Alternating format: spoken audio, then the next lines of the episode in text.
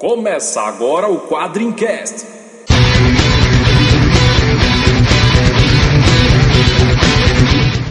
Spartan! Why so serious? We call him Hellboy. Call me the Punisher. I'm Kick-Ass. I am Iron Man. I'm Batman. Quadrincast, quadrinhos, filmes, séries e assuntos nerds em geral. Olá, nerds! Está começando mais um Quadrincast. Aqui é Leandro Laurentino e eu gostei muito mais da nova versão da Chitara. Meu nome é André Facas e minha pedra é a ametista e minha cor o amarelo. Aqui é o Vitor e eu quero dizer que todo o problema acabou porque o vira-lata chegou. Eu sou o Ricardo Sorvilo e neste exato momento uma realidade alternativa está sendo criada.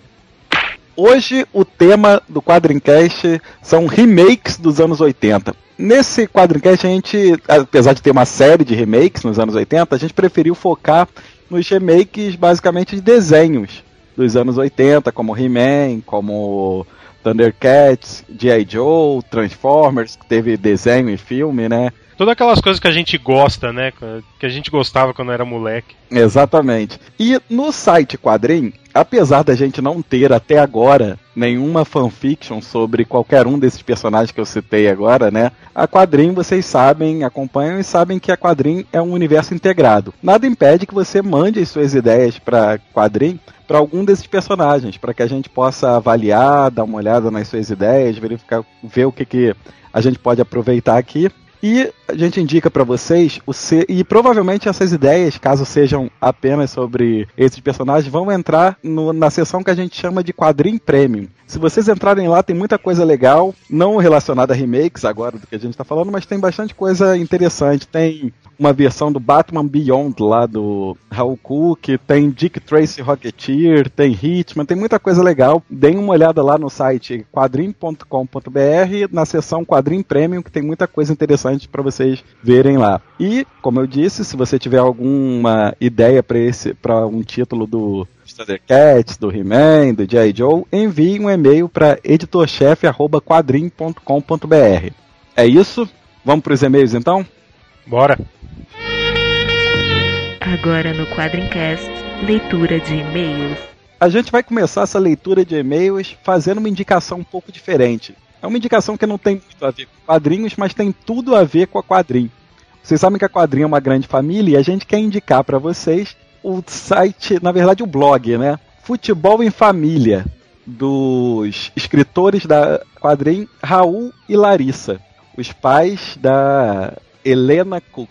O site é futebolemfamilia.wordpress.com. Daí vocês vão ter a ideia de como é que é um corintiano casado com uma cruzeirense escrevendo um blog em conjunto. Tem muita coisa legal, eles escrevem muito bem, não só na quadrinho, como a gente pode ver sobre futebol também. Então vale a pena, vale a pena dar uma olhada, o link tá aí no post. Parece, Léo, que a gente foi mencionado em vários outros podcasts aí desde o último, não foi isso?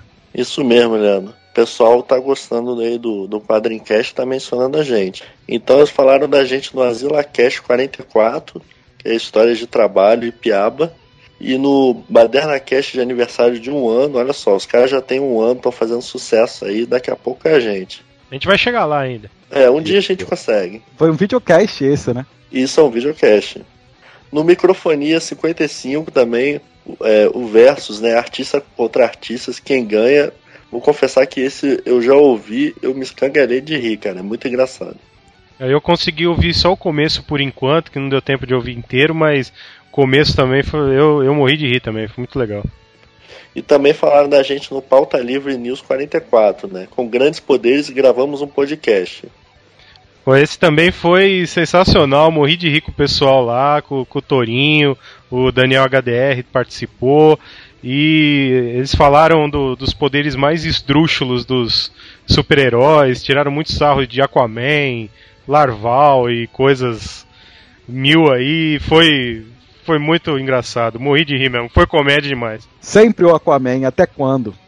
Falaram da gente também o, o RPG Cast, né, na edição número 9, o podcast Devastado, e no Wiki, o Wiki Metal 46, é festa na primeira Wiki Metal Party. Além disso, a gente foi citado em alguns outros sites, né, pelo Quadrincast 8 de zumbis. É, a gente foi, a gente foi mencionado no Baixo Frente Soco, que também tá aí com a com a gente aí, acompanhando a gente também já faz um tempo. É, o site deles aí, o pessoal poder acessar o www.baixofrentesoco.com. O pessoal do Geração Animes também, que, que também está aí com a gente aí, que é o www.geraçõesanimes.net. O site desmorto.com, né? Que é desmorto.com, é, comentando aí do, do podcast 8, né? Do, de zumbis. A Taberna do Smoke aí também, pessoal parceiraço nosso aí, taberna, tabernadoSmoke.com.br. E importante dizer que todos esses sites que a gente destacou agora estão aí no post. Se você quiser dar uma olhada, é só clicar aqui, vai direcionar diretamente para um deles. Bom, a gente teve vários e-mails, né? Muitos, muitos, e vamos selecionar aqui alguns para ler. Vamos selecionar esse e-mail do Douglas Mussarela, que é nosso parceiro quadrinho, na quadrinha, né? E faz parte também da turma do Quiabo. Ele elogia muito o programa sobre zumbi que a gente fez, né? É, e diz que para quem não conhece o assunto e quer começar, né, que é o caso dele, tiveram muitas indicações, né, principalmente de filme. É, ele disse que a gente esqueceu de citar o Zumbi World do Mignola, que começou com uma proposta de ter continuidade, mas ele não sabe se saiu outro número. Alguém sabe se saiu alguma outra coisa dele? Eu não tenho a menor ideia se saiu alguma coisa é, a mais do Zumbi World. E outra indicação que ele faz aqui é na literatura, que ele fala sobre o Guia de Sobrevivência Zumbi que é muito bom para aprender como se portar em um apocalipse zumbi. Se você não tem esse esse guia de sobrevivência zumbi, compre para ontem, né? Nunca se sabe quando vai ter um apocalipse zumbi aí perto de você, então é sempre bom prevenir, né? É, Ricardo, você que é um cara que é bastante preocupado com isso, deveria já ir se adiantando. É, não, é. Eu, eu não, já fiz, já fiz a compra, tô esperando chegar, né? E já, já tô fazendo o meu estoque de armas e munição e, e escambau A4, comida, água e vou me trancar num bunker, né? Porque o negócio é feio, né? Tenho que, tenho que expressar aqui a minha revolta com as, com as acusações caluniosas que foram feitas em relação à minha pessoa, de que eu morreria primeiro no, no apocalipse zumbi. E, e devo dizer que vocês têm toda a razão. ai, ai, ai. Eu pensei que você fosse reclamar de dizer que no Fome Animal você foi dormir antes da sua esposa. É, eu fui. Não, nós somos juntos. Vocês estão deturpando a história. Nós somos juntos. E fui em, em respeito a ela. Eu só, só, devo, só devo dizer que filmes de zumbi e terror em, em geral são a minha kriptonita. Então, é, todo mundo tem uma kriptonita, a minha é essa e não tem jeito. E só para falar pro Henrique não ficar chateado, Henrique, as pessoas gostam de zoar o Fome Animal, mas não quer dizer que a gente tenha ficado chateado com você de ter visto o filme, não. Então, é, serviu pra, pra tradição. Foi mais um ponto pra tradição da quadrinha, né? Mais uma coisa que faz parte da nossa história.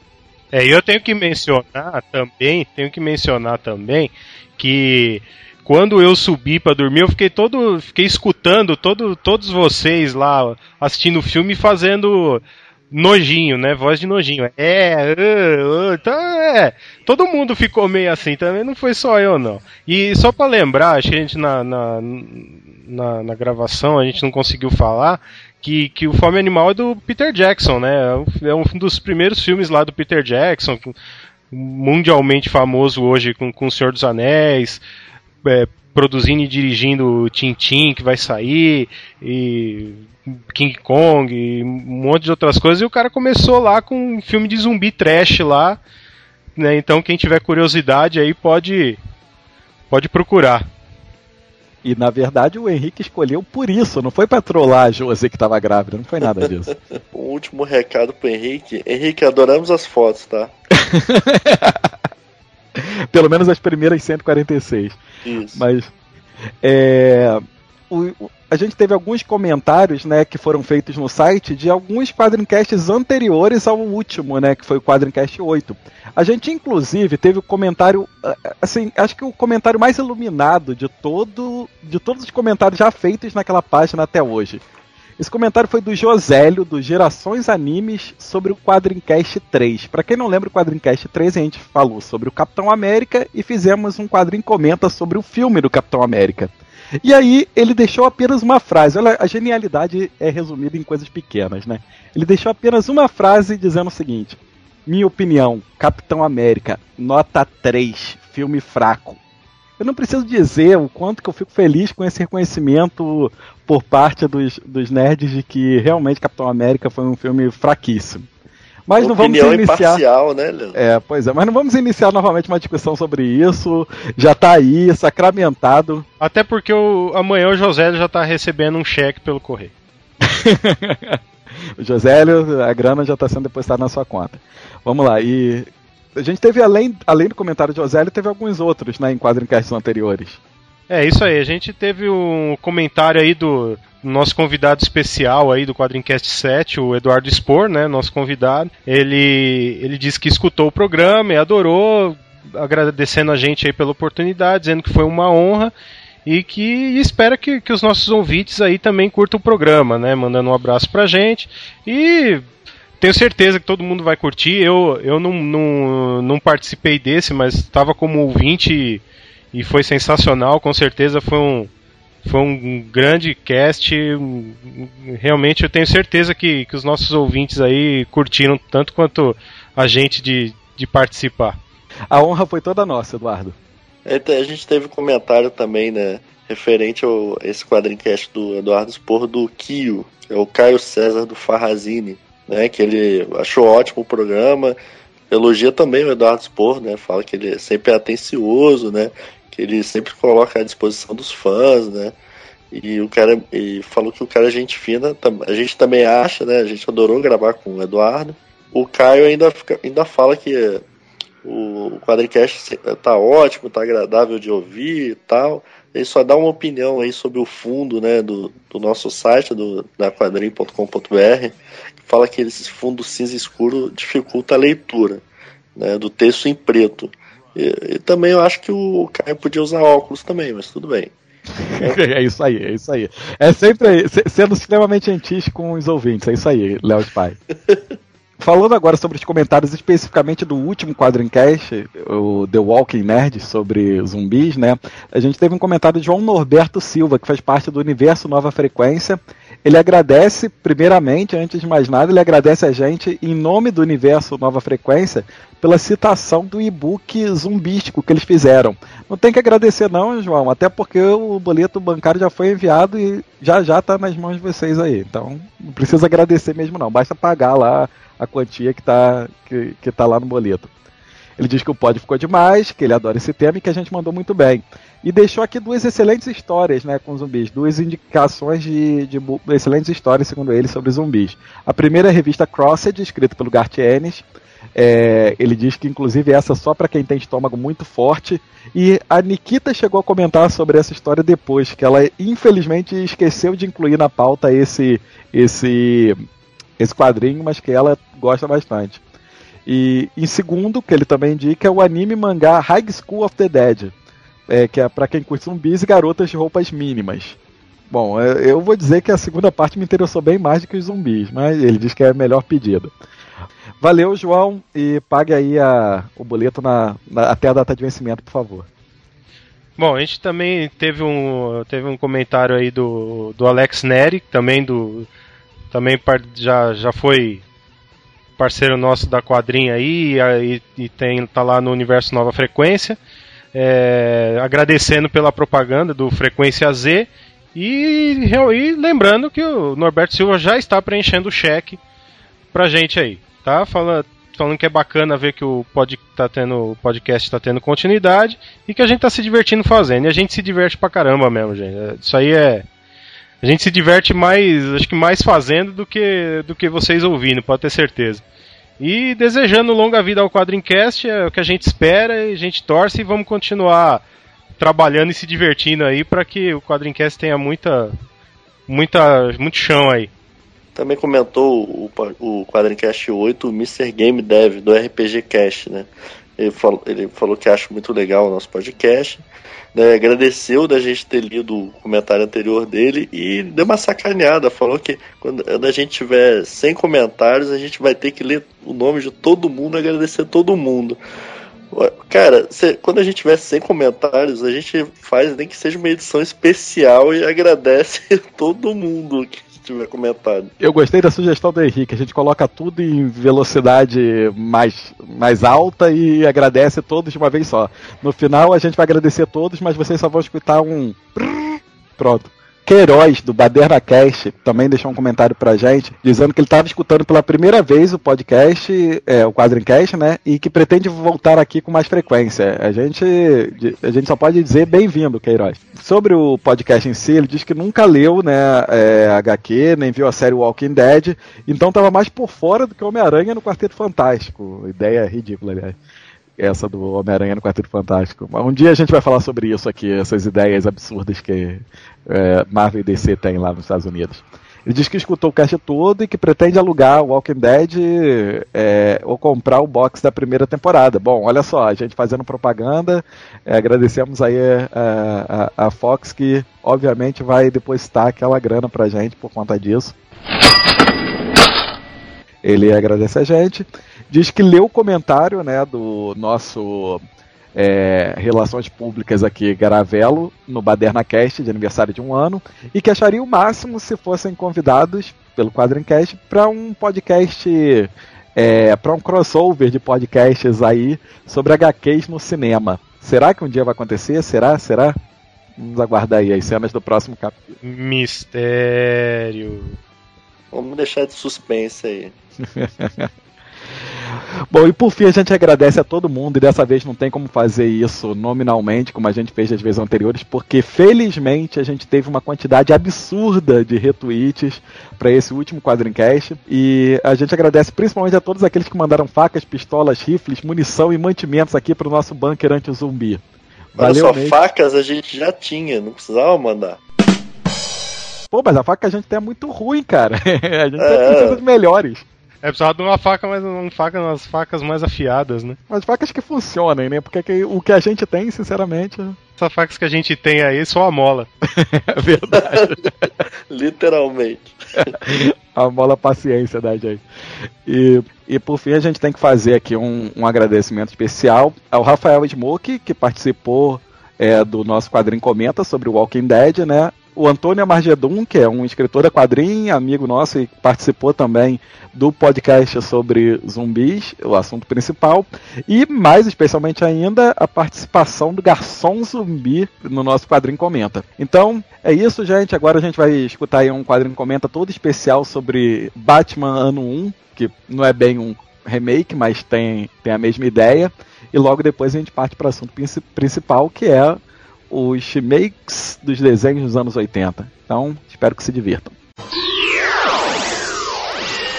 No quadrinho comenta dessa semana, a gente vai falar de algo que não é especificamente um remake, ou é, né, na verdade, já contaram essa história de origem do Batman tantas vezes que a gente pode até considerar Batman ano 1 como sendo um, um remake, né, da história dele.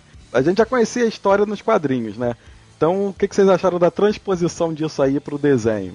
Olha, eu, eu achei sensacional. Eu achei.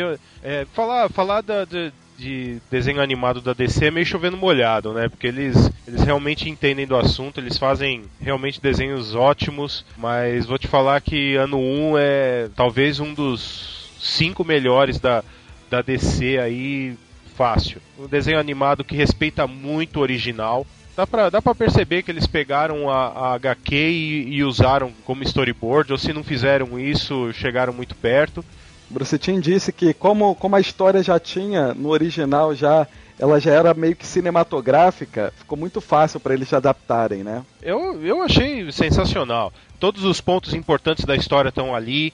ah, a história é contada é, é, colocando aquele esquema de datas, né, para dar essa, trans, essa transposição do tempo, né, do, do ano que do, desse primeiro ano do, do Batman e do Gordon.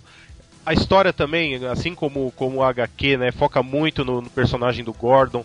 Caramba, o Gordon é muito mais foda do que o Batman. O Batman, ele, ele tem uma cena boa do Batman fodão durante todo o desenho, que é a cena da invasão do prédio, né? Quando a SWAT invade o prédio e ele dá uma surra em todos os caras. Eu acho que a única cena é que o Batman é o Batman ali. O Batman 1 é essencialmente uma história do comissário Gordon, cara. E é porque ele meio que reflete é, Gotham City, né? Na situação antes do Batman aparecer, né? Que ele é um cara honesto, é, vendo que tudo ao redor dele tá corrupto. E assim, se o Batman não interfere, dando para ele o que? Um, um faixa de esperança, um caminho para ele seguir, provavelmente ele ia se corromper também. Não, não sei se se corromperia, acho que não, mas ele não ia estar vivo.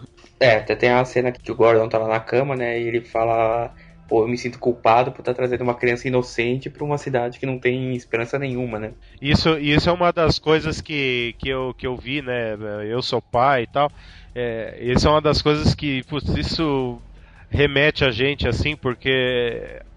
eu Acho que todo mundo que é pai, assim, no mundo de hoje tem esse pensamento uma hora ou outra, né? Puta, eu vou trazer uma criança inocente pro, pra esse mundo todo ferrado que a gente vive, injusto e. é, sabe? É, é, é um negócio, é uma história, além, além disso, é uma história muito humana, porque justamente essa guerra da, da pessoa que é honesta, né, que é íntegra, vivendo num, num, num mundo de, de corrupção, de violência, é, é esse dilema, né, que você, que você tem. Será que vale a pena você, você ser justo, né, você ser honesto, né, nesse mundo que, que a gente vive? É, é muito, é uma história que já, essa história já existe há, há 20, 30 anos já, né? E, e ela é, continua, e ela continua atual, né?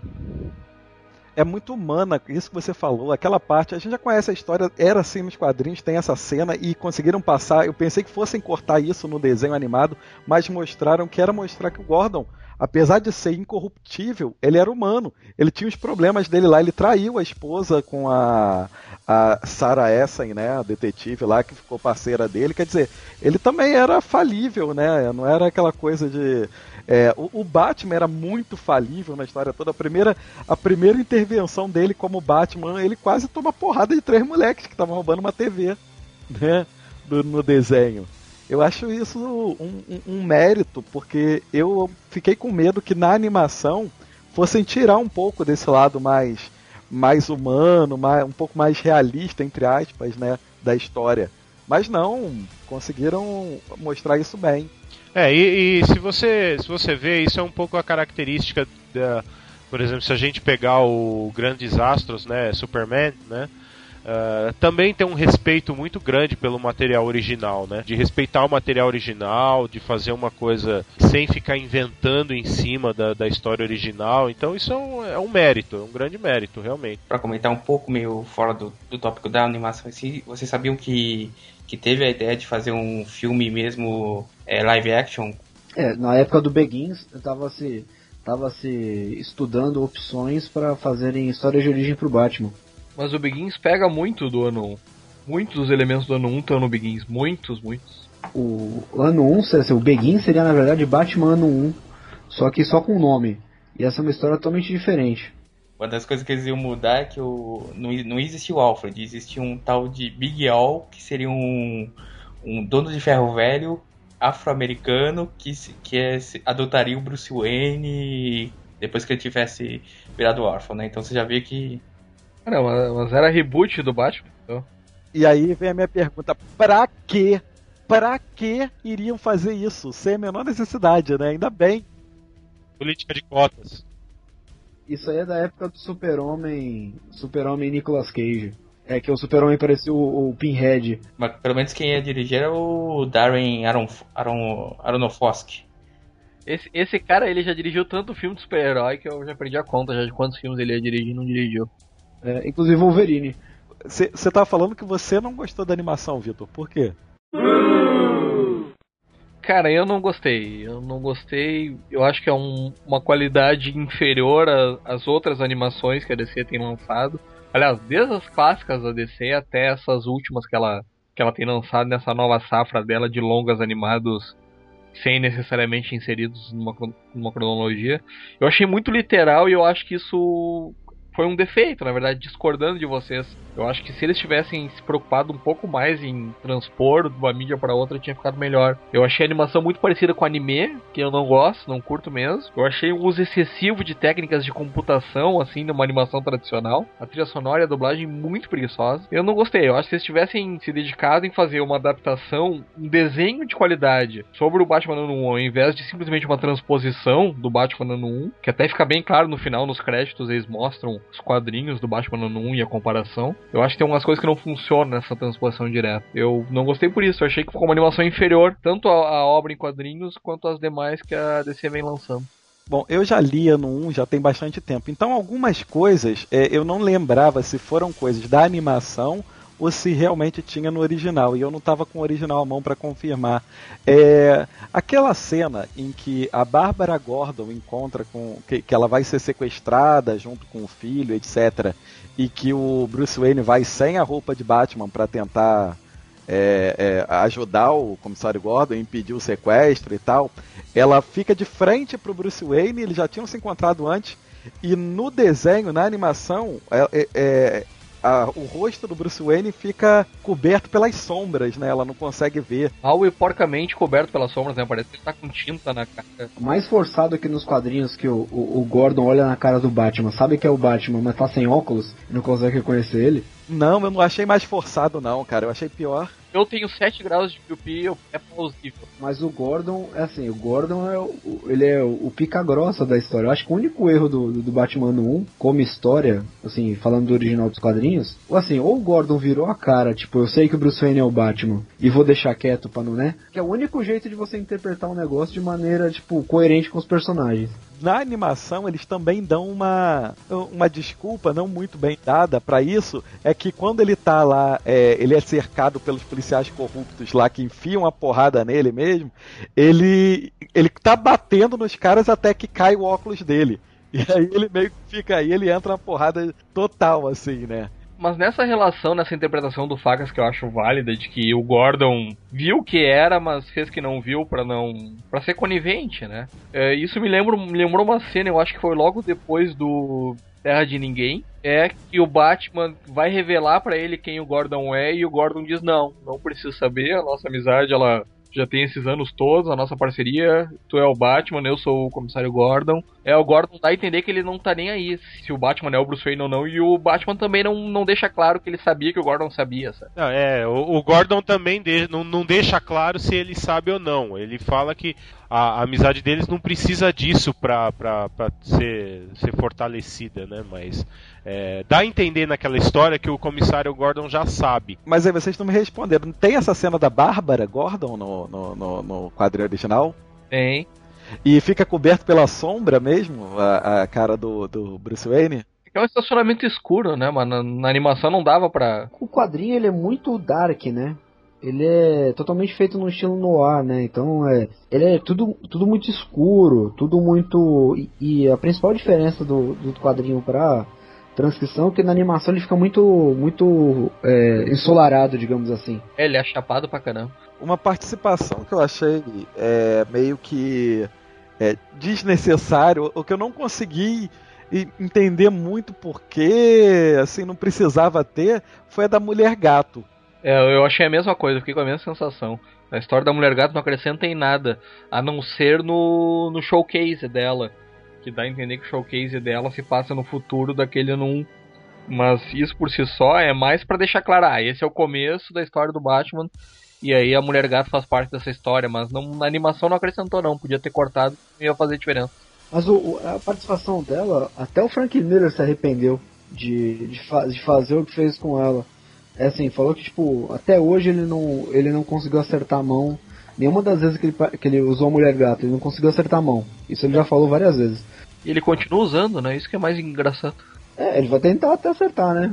Enquanto isso ele vai cagando tudo pelo caminho talvez o porquê da participação da Mulher Gato, é o DVD e o Blu-ray lá nos Estados Unidos, né? Ele inclui um pequeno curto animado da Mulher Gato. DC Showcase Mulher Gato. É os curtas que a DC tá incluindo nas animações para apresentar outros personagem. Já saiu do Espectro, já saiu do Arqueiro Verde. Não, mas essa animação da Mulher Gato eu achei muito legal também, viu? É uma história de 11 minutos, não tem, não tem muita coisa para contar. Então é, é, Mas é assim, é aquela história bem clichêzona, né? Tráfico de mulheres e tal. Eu não vi, eu não cheguei a assistir essa. As de ação dessa história são muito melhores do que qualquer uma no Year One, cara. O Year One é paradão, é, é travada. Até, até a narração do Bruce Wayne é travada. Não é uma história muito de ação mesmo. Justamente, para transpor pra animação você tem que ter um pouco de ação, senão fica chato. Eu, eu acho que o que manda, o que manda é a história. A história tem que te dizer se ela se ela é de ação, se ela não é de ação, se ela se você tem um se ela é mais, digamos assim, filosófica ou não, se ela é um... E, e, e ano 1 um é uma história é uma história policial no ar, então é o ritmo da história aquele, é o estilo, entendeu? Você pode não gostar do, do, do estilo. Grande erro, a primeira aparição do Batman. O Batman aparece pela primeira vez com o uniforme de Batman em segundo plano de uma cena do Gordon. Depois ele aparece de costas, pulando, assim, todos engonçados pelos telhados. Depois ele aparece nos relatos dos policiais que viram o Batman. E aí, numa determinada cena lá, ele invade a festa dos chefões e diz: agora vocês não estão mais seguros. Mas não estão mais seguros por quê, cara? Ele, ele não fez nada até ali que justificasse. Porra, ele invadiu onde tava todo mundo lá, destruiu uma parede um cara vestido de morcego invade a reunião da máfia e fala, vocês estão fodidos. Eu ia me cagar, velho. Só pelo fato de um cara vestido de morcego vir e falar que eu vou te bater, se o cara veio vestido daquele jeito e tá com uma autoconfiança desse tipo, meu amigo, o cara é foda. É, ou você cai e dá risada, ou você vai se cagar de medo. Uma das duas coisas vai acontecer. Aí, aí dá o Carmine Falcone querendo matar o, o Gordon e não explica também muito bem qual é a participação dele. Eu achei meio atropelada a história, cara. Não, isso aí, aí eu não sei, aí é que tá. É o ponto. Como eu não consigo lembrar como muito bem a idade faz as coisas. Vitrola. Não consigo lembrar muito bem como é que era no original. É que nos quadrinhos você consegue construir melhor esse tipo de coisa, né? Você consegue colocar uma, uma cena intercalada. É, só botar um narrador, né? Cara, uma narrador é coisa de preguiçoso na, nesse tipo de mídia, cara. Narrador em primeira pessoa em filme e animação é coisa de preguiçoso. Nem sempre, cara. Se ela contar uma história épica, por exemplo. Tá, 300 passa o narrador, só porque eu acho a voz do cara legal. A história, como ela tem uma hora só de duração, a animação, ela caberia uma hora e meia. Aí eu acho que ficaria melhor. O padrão é uma hora e meia. Por que, fizeram um negócio em uma hora? Estavam com preguiça? Estavam com pressa? Estourou o orçamento? Eu acho que o importante, o foco, o foco era o Gordon. Entendeu? O foco era o Gordon e o, e o Batman em segundo plano, como é na HQ. Isso eu acho que eles fizeram. Eu acho que também se você ficar enfiando assim é, a, a questão do, do, do Falcone e tal, ele era só o pano de fundo para mostrar como que era a questão do, do, da hierarquia de poder em Gotham. Preferia que eles tivessem aproveitado elementos do Longo Dia das Bruxas. Não, mas o Longo Dia das Bruxas na verdade é o Batman ano 1,5, né? Ó, oh, eu entendi o que o Victor quer dizer. Eu, assim, o Batman 1 para mim é a minha história favorita do Batman. Assim, é, é tudo o que eu queria ver no Batman, assim, condensado em quatro edições. Assim, e quando você tem um, um material original desse nível, desse calibre, é impossível você é quase impossível você fazer um, uma adaptação disso ser do mesmo nível. E eu acho que é isso que o Victor quer dizer, tipo, o bagulho pode, pode ser bom? Pode, mas tipo, o original sempre vai ser superior, sempre vai estar tá faltando alguma coisa. Ah, isso é claro. Ah, mas aí você tem que você tem que abstrair um pouco isso na hora de ver, né? Porque senão realmente é aquilo que você falou. Não tudo fica chato. Ah, mas eu acho que podia ter tido um pouco, um pouco mais de esmero da produção, podia ter sanado algum desses defeitos que eu vi, pelo menos. Você usar a quantidade de, de recursos de computador para preencher a cena em plano de fundo e mesmo em animação de veículos e coisas, cara, isso aí é preguiça, velho. Isso já é tendência já, todo mundo tá usando isso. E, e, e o traço ser anime também, você falou que você não gosta. E eu, não, eu também não gosto muito. Mas eu, eu já tô meio que acostumado, porque se você pegar todo. A maioria das animações, todos eles estão fazendo traço. Na verdade, hoje eu já não consigo diferenciar o, o que, que seria um traço de, de anime para um, um estilo americano, digamos assim. Eu vou até te dar uma. Por que que tá mudando isso aí? É, desde a época do, das novas aventuras é, do Batman, né? Que é o estúdio ele, ele já tá usando mão de obra para fazer animação oriental. Todas as adaptações da DC desde aquela época, você já viu que o traço é mais oriental justamente por causa disso. Mas não pesado desse jeito, no ano 1 é bem mais pesado essa influência. Nas, long, nos longas-metragens, eles estão tentando, eu digo tentando, emular o mais perto possível do, dos traços originais. Mas assim, são equipes orientais. Então, olha assim, vai ter uma influência dos caras, porque é isso que eles foram criados, né? Isso, assim, a, a parte americana da produção é basicamente roteiro. O resto é tudo feito no estúdio oriental. E sobre isso aí que o, que o Vitor falou, né, da coisa ter ficado meio corrida e voltando a falar sobre o, o, roteiro da história, no fim, eu não sei se eu, quando eu li também fiquei com essa impressão, eu achei que o agente, o principal policial corrupto, né, que eles queriam pegar lá, que era o Flash, de repente ele foi preso e no minuto seguinte, sem mostrar nada do que ninguém pressionando, ninguém oferecendo alguma coisa, já mostra ele lá no tribunal entregando Deus e o mundo. É, e, e, não mostra bem qual é a importância dele naquela organização, se for levar a fundo isso, né? Ah, mas na HQ original não é assim também, cara. Era isso que eu, era essa a minha dúvida, né? Se na HQ original era assim. Cara, nós estamos chegando à conclusão que o Frank Miller é meio preguiçoso para roteirizar. é, é verdade, olha só, desmistificando o Frank Miller. Ele é bom para imaginar situações, agora para preencher o vazio eu tô achando ele meio preguiçoso. Vamos falar também a, a, a real, né? Se você for pegar o HQ ano 1, ela só tem quatro edições. Então, é, ela também não é muito extensa. Ela também não desenvolve tanto assim. Porque são só quatro edições, né? Aí se você tem você tem a história do Bruce Wayne, aí você tem a história do Gordon, desde que quando ele chega, a, o caso da, o caso dele com a Sarah Essen, que o negócio se, que também, se você for pegar no desenho, é, também não se, se resolve assim, também se resolve meio, meio na correria. É, a questão do, do, do, da chantagem contra o Gordon, né? Em, em, função disso, aí a questão do Flash, a questão do, comissário a, a, a, parte da mulher gato. É, tem, tem muita coisa acontecendo e também e, e, em só quatro edições. Então, se, se for ver também, a, a HQ original também não, não desenvolve tudo assim a ponto de, de, de, justificar, né? Então, eu acho que no, no, no, no, frigir dos ovos, eu acho que foi, foi, foi bem satisfatório, assim, ó, o desenvolvimento do roteiro.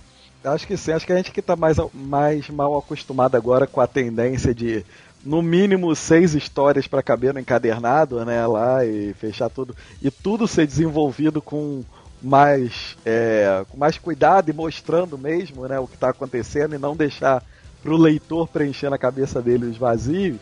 E que eu acho que era mais comum acontecer antigamente, né? Quando sair nos cinemas futuramente o, o próximo filme do Wolverine, que é baseado também numa história em quatro partes, a gente vai poder de repente comparar aí e ver o que, que, que eles têm de semelhante, né? Ah, acho que no filme do Wolverine eles vão acrescentar bem mais coisas. Eles vão reescrever a história, né? Eles vão aproveitar os elementos da história, como foi o Begins pro ano 1, né? Em adaptação, eu acho o Begins uma adaptação muito melhor.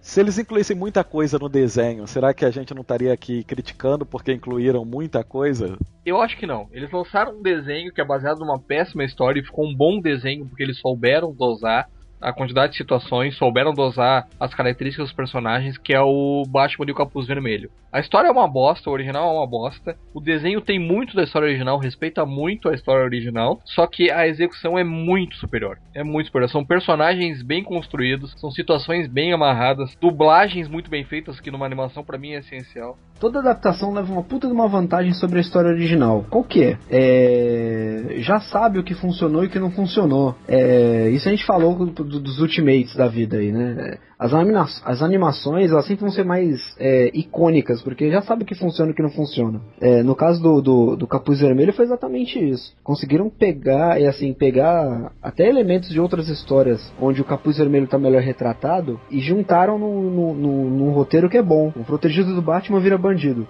Essa ideia é muito boa, que no, nos quadrinhos não foi tão, tão bom, e aí o, o desenho conseguiu tirar todo o potencial dela. De fato é uma história muito boa. Só tem uma cena cena, na verdade, que eu queria destacar aqui, que é a cena clássica do morcego invadindo a mansão Wayne é quando o Bruce Wayne decide se tornar o Batman, né? Assistindo aquela cena e tendo visto o Batman Begins, eu fico pensando se de repente no Begins eles não tiveram uma ideia melhor, né, de trabalhar. Fica ridículo um morcego arrebentar uma janela daquelas. E no desenho, ele mostra que não só quebrou a janela, não. Ele tá retorcido a parte de, de, de então ele, ele arrebenta a janela e pousa em cima do busto do, do pai dele. Só falta falar, que nem naquela gota na assombrada, que é uma. É os Wars do Batman, que é mais ou menos assim. Ah, mas o morcego dá uma, dá uma chiada lá pra cima do. Durante uma meia hora o morcego fica chiando lá na cara dele. O barulho do morcego é o quê? grita, ele chia, ele rosna. Ele guincha. Cara, e é um guincho subsônico ainda, porque tem um radar. Profe professores de biologia agora que, que estão nos ouvindo, né? Falam, puta, esses caras são burros, né? Né, pô, ou, ou então se a gente falou aqui uma besteira, por favor, no- nos respondam. Eu só senti falta de uma coisa, na cena do prédio, na cena do prédio, quando ele salva o gato, nos quadrinhos tem um negócio que assim, que ele, ele, ele faz questão de deixar uma porrada no cara que atirou no gato. Porra, vai atirar em mim, beleza, mas atirar no gato, velho, porra. Que cara ruim, né, meu? É, e o Batman gosta de gato, né, cara? De gato mais ainda. Meow. Então, nerds, hoje a gente vai falar sobre remakes. Essa onda de remakes que a gente vem tendo nos últimos tempos, filmes, desenhos, principalmente dos anos 80, né? Acho que a primeira pergunta que a gente tem que fazer quando a gente vai falar sobre remakes é por que fazer remakes, né? Por que essa onda? O que, que tá, tá faltando criatividade no pessoal? Por isso é que estão preferindo reciclar aí essas ideias dos anos 80? Ou vocês gostam dessa, dessa, dessa onda de remakes? Vocês acham que é desnecessária? Cara, eu tenho uma teoria sobre esses remakes. Eu acho que é uma questão de mercado, velho. Eu acho que é o.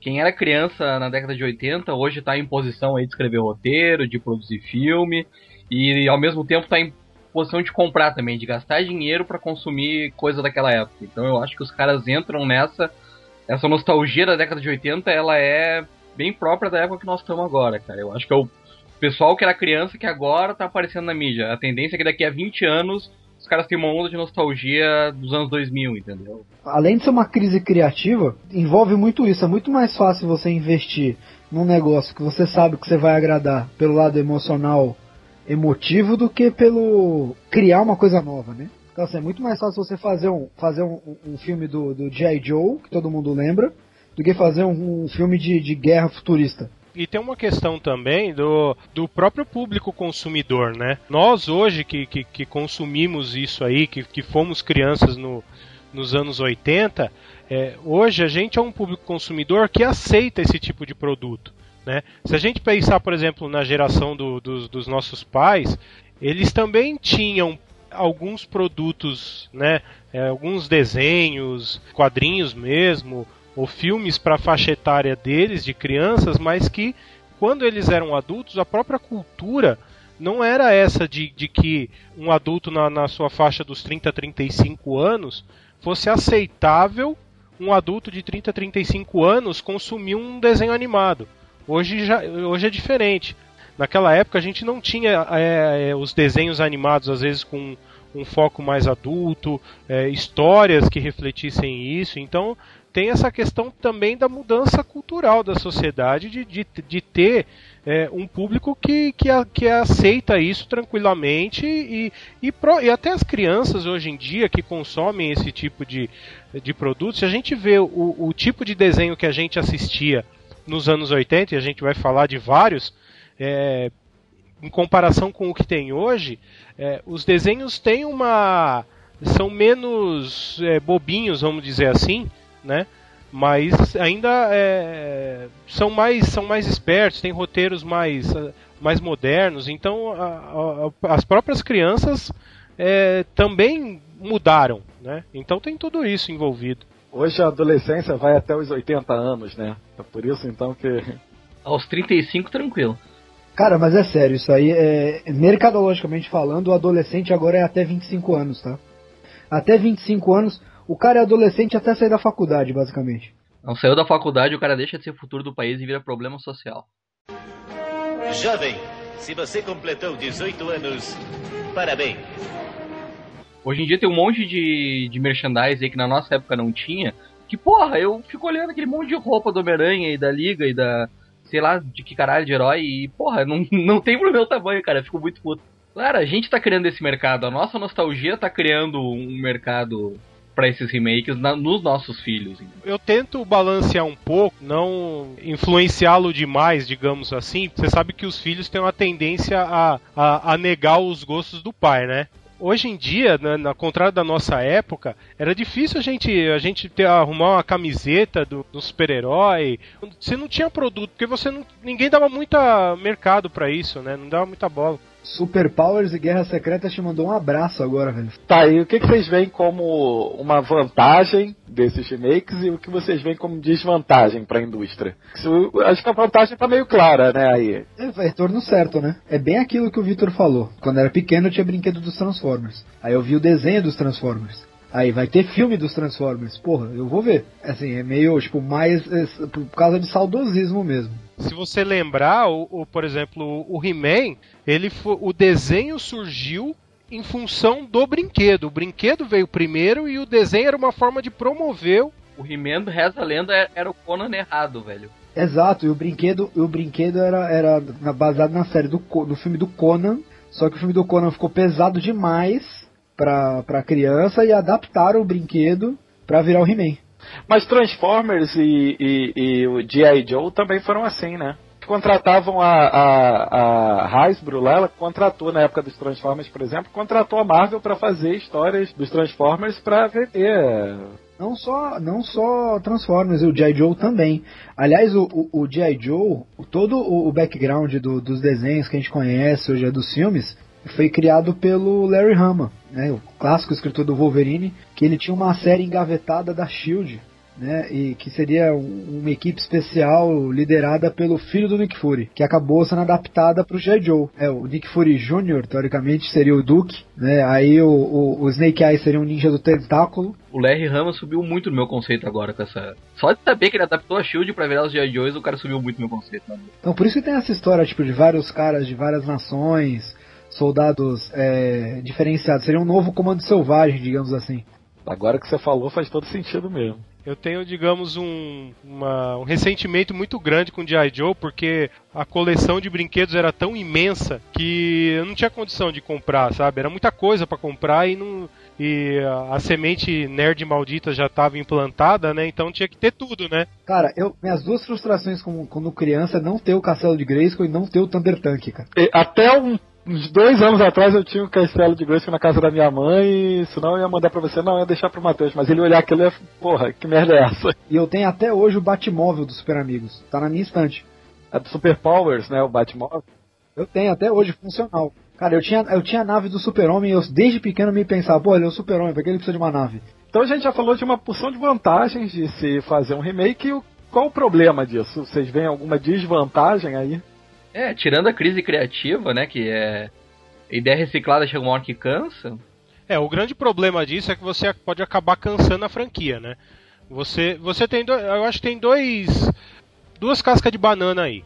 Uma é a, é a questão de você cansar, esgotar a franquia, porque você começa a fazer uma coisa muito em cima da outra, porque o, o, o Harry Potter só se apoia, os livros eu não li, mas é, é, uma, é uma boa história muito bem contada. Você pode correr o risco de você não contar bem a história. E você pode queimar nessa história. Então você pode queimar um- uma franquia que tem bom potencial num produto ruim, se ele for entregue para pessoas que não saibam cuidar dele. Cara, eu, eu acho que isso já aconteceu, cara. Por exemplo, é, em 2013 já vai lançar uma nova série animada do Batman. Chama Beware the Batman. A Batman já tem umas quatro séries desde a clássica Animated lá, e antes da Animated já teve mais umas quatro. Batman é assim, eles acabam uma série e começam outra. Aí o outro, o outro problema que eu tu tava falando, a segunda casca de banana é meio que decorrente dessa. Se você fizer um, um produto ruim, você pode acabar manchando um pouco da, da memória afetiva que, que, que as pessoas que consumiram aquele produto quando eram crianças lá atrás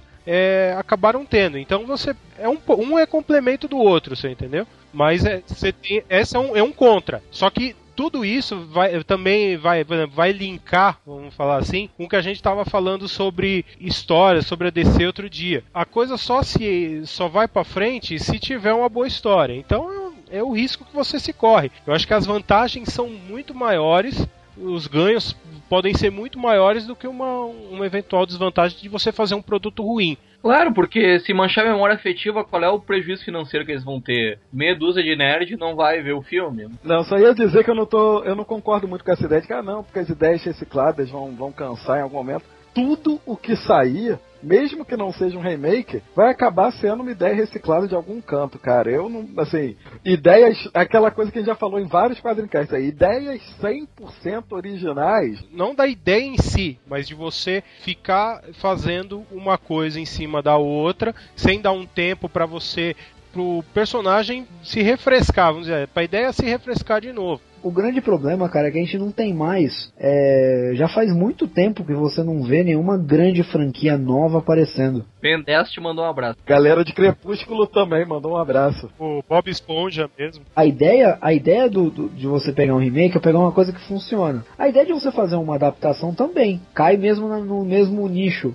Ben 10 que naquelas também, né? Uma cópia fodida de Disque H para herói, né? Que é um personagem que ninguém lembra, mas o Ben 10 estourou. O Ben 10 já tá na terceira série, acho. É, na terceira, terceira série animada. É, assim, original, original mesmo, acho que o Bob Esponja, cara. É o que eu falei, eu não vejo nada 100, 100% original. Se você for olhar bem, até aquilo que você acha que é, porra, uma grande sacada e tal, e você olha, o cara tirou aquilo de um livro, tudo bem que podia não ser muito conhecido, ou de uma história que ninguém assim dava muita bola, um filme muito, sei lá, muito cult, mas 100% original, eu não vejo nada, cara. Sinceramente, eu não consigo acreditar em ideias totalmente originais, ainda mais hoje. Depois desse volume de, de, de coisa que a gente tem aí em, em, em livros, em quadrinhos, em séries, em filmes, Porra, não, é, é, muito difícil. É um volume muito grande de histórias já contadas para você não, não tirar um pouquinho de cada uma, pelo menos. Cara, mas aí, isso aí vocês mesmos falaram com o Eduardo Spore. Eu não participei, mas vocês falaram muito bem. E ele falou também. Isso aí são arquétipos, são ideias que pertencem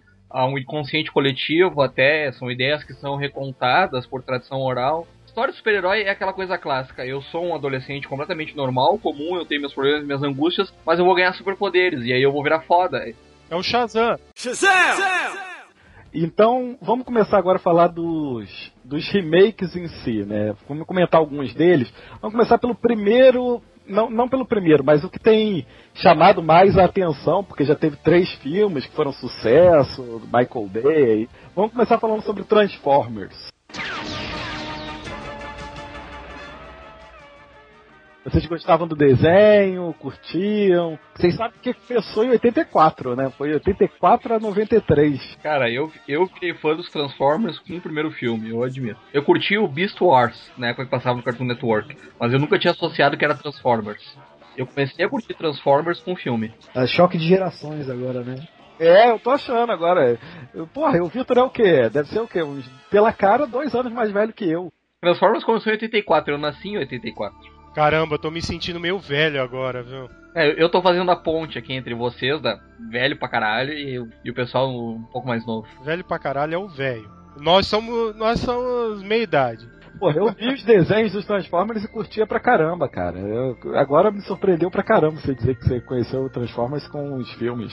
Não, eu, eu conheci o Transformers, eu nunca tinha me interessado. Eu comecei a me interessar com o filme, porque o primeiro filme Transformers, pra mim, é legal pra caralho um dos filmes mais legais dos últimos 10 anos é o primeiro filme dos Transformers. E aí eu comecei a ver os desenhos, comecei a ler alguma coisa dos quadrinhos, assisti o filme de 86, que eu fui ler na Wikipedia, o cara na época declarou que ele matou um monte de Transformers da G1, como eles chamam, que é pra vender boneco mesmo. É, esse filme que a gente fala, na verdade, é animação longa-metragem, não é isso? Mas o Transformers é, é, é, engraçado, cara, porque eles têm um monte de continuidades. O velho ia ficar completamente maluco se começasse a acompanhar Transformers, porque tem a continuidade da Marvel nos Estados Unidos, a continuidade da Marvel na Inglaterra, aí tem a continuidade de outras editoras que lançaram Transformers ao longo do tempo, tem umas três séries de Transformers com a sua continuidade distinta. E agora tem a nova, que é a Transformers Prime. Eu imagino que ela deva seguir muito a temática dos filmes. É, essa série, a Prime, ela tem a ideia de estabelecer uma cronologia Prime. A ideia de estabelecer uma cronologia com o melhor das outras cronologias dos Transformers. Mas na boa, cara, é fraquinha, é fraquinha, é fraquinha. Eu queria gostar, mas não consigo. Eu assisti, assisti três episódios, assim, muito, e é muito chato, porque, pô, você tem que ficar enfiando um, um sidekick lá humano para cada Transformers lá, que sabe, os caras não tem função nenhuma ali. É uma série desnecessária, vamos falar a verdade. No filme, na verdade, o Transformer quer sair da equipe dos humanos, né, cara? E, e, sempre foi um pouco essa abordagem, né? Porque você sempre tinha uma equipe de humanos e os Transformers estavam ali meio que pra proteger eles, né? E no, no desenho é meio que ao contrário. Os, o, o, o Optimus tá ali, ele, ele manda fazer e tal, e os humanos estão ali acompanhando para quê? Eles não têm função nenhuma, entendeu? Eles não, eles não eram para eles estarem ali, eles acabam ali, não se sabe meio porquê, sem um motivo muito consistente. Essa série tem uma coisa legal que agora o Ricardo me lembrou, que é a dublagem do Optimus. É, eu acho que a única coisa que salva é que é o dublador original ainda, é o Peter Cullen, se não me engano. Que dublou ele no filme, era o dublador original do Optimus. E, cara, cada vez que aquele cara abre a boca, pra mim ele é, é o dublador perfeito, assim, cara. Porque ele tem uma voz muito boa para fazer um herói épico. Só tem um problema quando ele faz a voz do Prime pra mim, que é no discurso final do filme, que eu não aguento mais. I am Optimus Prime. And I send this message to any surviving Autobots taking refuge among the stars. We are here. We are waiting. Vocês, sobre o, o, terceiro filme a gente já fez um quadrinho comenta antes, né? Eu não gostei, achei é bem abaixo dos outros dois. Cara, não é tão ruim assim. Tem umas cenas de ação muito legal. Dá pra, dá pra saber que o filme não é tão ruim pela crítica. O cara que começa me criticando perde metade da crítica falando do paninho na cabeça do Megatron, cara. A gente não queria fazer muitos spoilers de filme, mas o roteiro é muito ruim. Se você pegar o, o, o primeiro filme, é, é, é, muito legal, a gente já, já falou disso. E, e a história é aquilo lá, é bem amarradinho e tal. Eu acho que o grande problema do, do, Transformers 2 e 3 é que é aquilo que a gente já discutiu outras vezes sobre outras histórias. O, o, o, o nível de epicidade começa a ficar tão grande porque o próximo filme tem que ser maior que o primeiro. Não pode ser maior, ele tem que ser é, exponencialmente maior, entendeu? Então. É, o, o, segundo já era um absurdo de, de, de cenas gigantescas com, com coisas enormes e, e o terceiro mais ainda. E aí começa a entrar num, num nível que você não consegue amarrar mais. Porque a coisa começa a ficar tão, tão gigantesca, assim, tão absurda, que você não consegue mais amarrar. É, a, gente, a gente teve com, com o Emílio conversando e é, e é isso. Às vezes você começa. Você, a história tem que ter começo, meio e fim. O, o, o personagem, quando você. O roteirista, quando ele começa a fazer a história, ele tem que saber onde aquilo vai chegar. E, ele, e a história tem que se, ir se desenvolvendo a tal ponto de no final ela se resolver. Se não vira roteirismo, que a gente já falou, já, já deu exemplos aí em outros quadrincasts. É um pouco. Esse é o grande problema do Transformers. Por isso que, que, que mata. É, só, até para não se estender muito, eu acho que o principal problema do segundo e terceiro filme de Transformers é o maior mérito do primeiro. O primeiro ele esgota a história. O primeiro ele é, ele é legal por causa da história do Sam.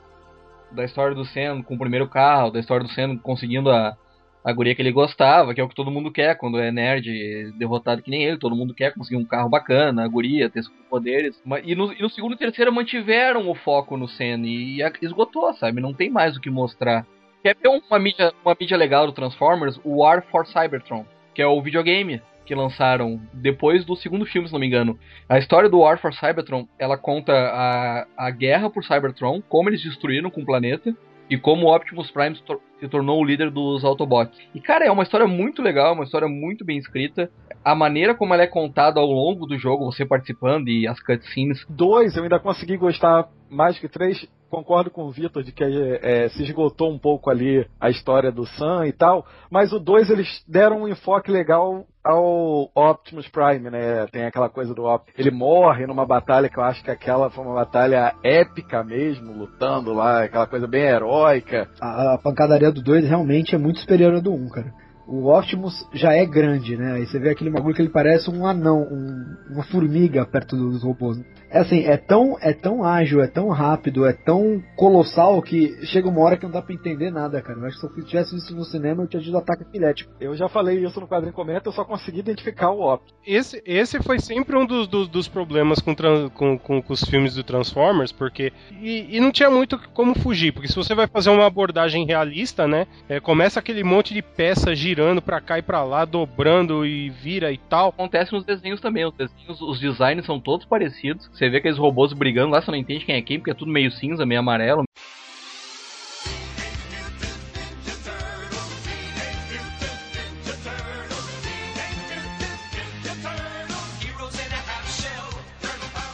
Só queria falar das Tartarugas Ninjas que eu fiquei surpreso fazendo pesquisa para esse é, Quadrincast, que teve uma série de 2003 até 2009 das Tartarugas Ninjas com 153 episódios, cara. Sete temporadas. Ah, é, eu vi isso aí. É Fast Forward. Flash Forward, Fast Forward, uma coisa assim. Uma informação aí é que pro ano que vem, a Nickelodeon já comprou os direitos e vão lançar uma nova série das Tartarugas Ninjas, né? Tartarugas tem uma história parecida com o He-Man, porque o mangá original é violento pra cacete. Porque o mangá original é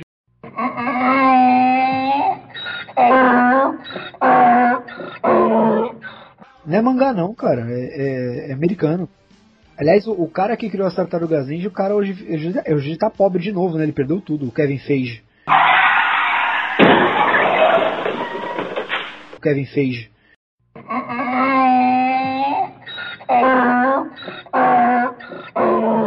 Não é o Kevin Feige, é o Kevin Eastman.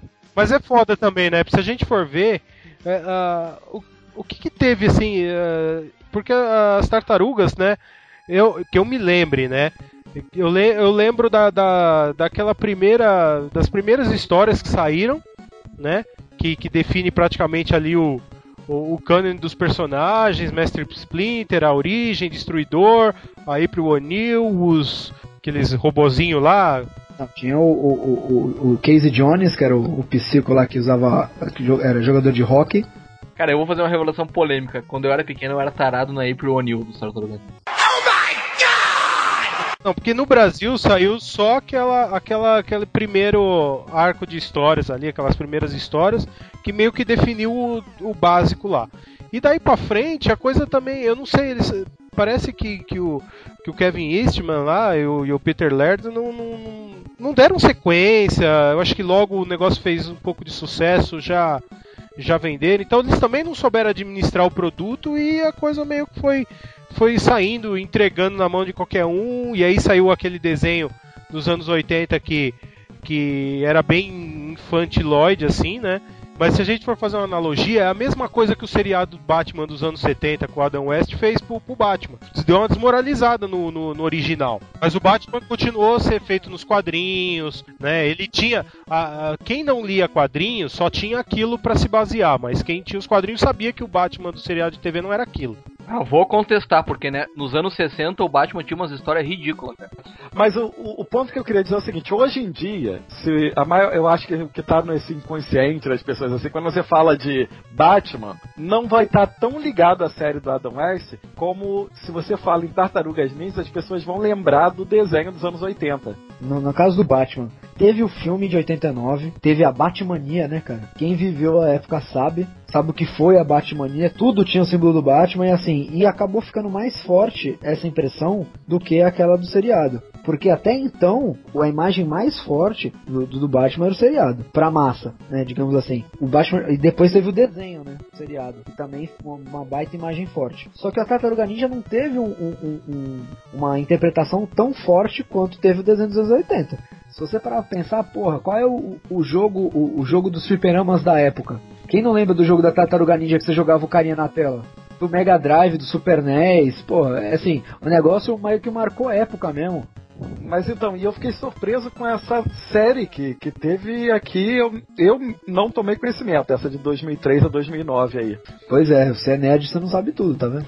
Cara, essa, esse desenho das Tartarugas Ninjas era uma produtora que acho que até foi a. Se não era a mesma, tinha alguém de lá que fez aquele desenho horroroso dos Vingadores. Jesus, velho. Clássico! No, no desenho novo, né, o que tá passando agora na, na- na Disney, Cara, esse desenho, pra mim, é, é o exemplo de como fazer um desenho, remake, quer que seja, cara. Esse desenho é muito bom. Ele une o universo dos quadrinhos, dos filmes, dos gibis, cara. Esse desenho é recomendadíssimo.